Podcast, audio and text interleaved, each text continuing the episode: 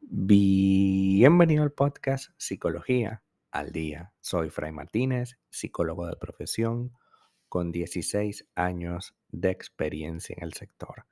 Como pudiste ver en el título de este episodio, hoy vamos a hablar un poco acerca de eh, las posiciones inflexibles en pareja. Es decir, cuando tu pareja suele atrincherarse en una posición y no acepta otra visión ni otro pensamiento más que el suyo. Esto es algo que crea una especie de barricada porque dice yo tengo la razón y tú te empeñas en no verla. Estas situaciones las trabajan con frecuencia porque sienten que su forma de ver la vida es la única que debería existir. Este tipo de personas actúan mediante un reflejo condicionado en el que se sitúan en una posición siempre de poder. Entonces, cuando ellos opinan algo, sienten que esa es la opinión. Sienten que esa es la manera como se deben hacer las cosas. Y resulta que, por supuesto, lo sabemos bien, todas las opiniones son válidas siempre y cuando podamos llegar a un acuerdo. Es posible que tenga la razón, es posible, pero que te trate como que si tú eres una loca o un loco porque piensas distinto o tienes una visión diferente, es ciertamente algo tóxico de vivir. Hoy vamos a hablar precisamente de eso, del atrincherarse emocionalmente. Las parejas discuten, ciertamente lo hacen, y tienen diferencias y las solucionan con una buena comunicación. Hemos visto en este podcast que la comunicación se tiene que basar en el respeto de las creencias e ideas del otro.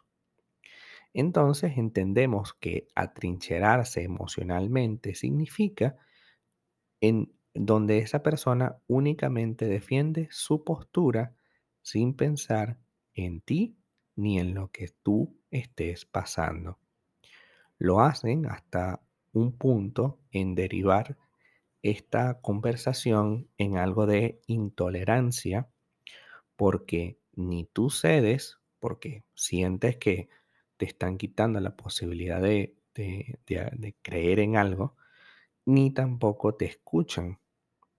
Por tanto, ambos crean muros defensivos y surge la eterna discusión y la distancia la eterna discusión porque están polarizados y porque existe un conflicto que los involucra emocionalmente. Bajo esta disputa, por supuesto, inmadura, en la que uno quiere ir de vacaciones al campo o a la montaña y el otro quiere ir a la playa, está detrás de eso un problema no resuelto. Por ejemplo, hay la sensación de que no me atiendes o hay la sensación de que mis heridas del pasado o del presente no se han resuelto. Por tanto, empieza a haber una especie de llevarte a la contraria con el propósito de que te sientas mal. Sí, tal cual como lo escuchas. Con el propósito de que te sientas mal cuando el atrincheramiento emocional no se enfrenta a tiempo, desemboca en el desprecio. El desprecio es uno de los más grandes problemas en el ser humano, porque cuando ya siento que me desprecian, que no valoran lo que yo siento, lo que yo digo, entonces podemos ir derecho y sin y sin medias tintas a terminar con la relación.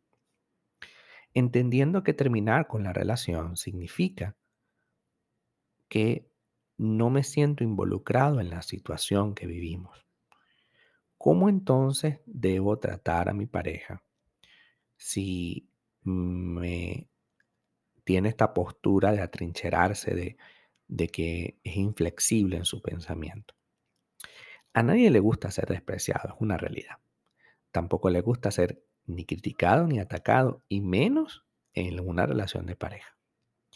Vernos en esa situación eh, hace que la esencia de la relación, que sería el respeto, se va perdiendo.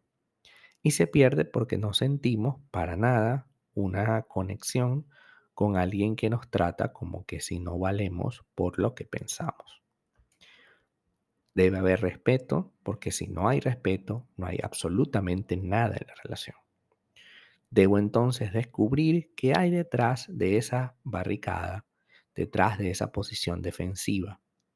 Debo entender que si existe desprecio, molestia, desconfianza, pues se está manifestando con esta sensación de atrincherarse. Esto es la consecuencia de algo mayor, pero no sabemos qué es hasta que lo averigüemos.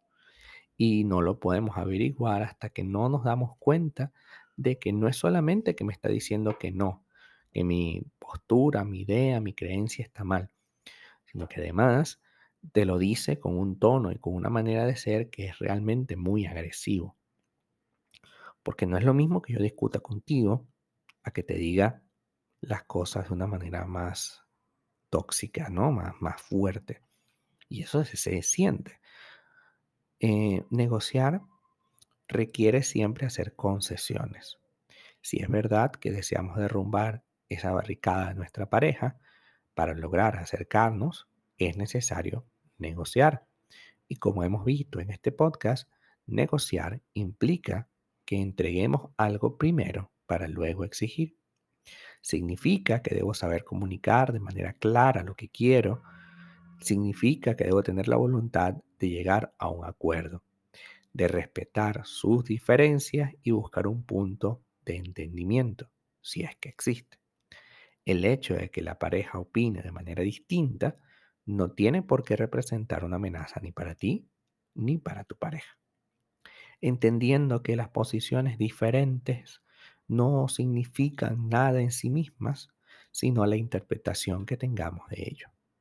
Pues sí, yo puedo creer en Dios y tú no, o puedo yo creer en un partido político y tú no, o puedo yo creer en el aborto y tú no, y eso no significa que no nos queramos. Significa que tenemos visiones distintas con respecto a ciertas cosas. Y es esencial que esas visiones distintas se conozcan, se respeten y se valoren. Hasta acá nuestro episodio el día de hoy. Muchísimas gracias por quedarte aquí hasta el final. Si deseas saber más sobre mi contenido, www.fraymartinez.com.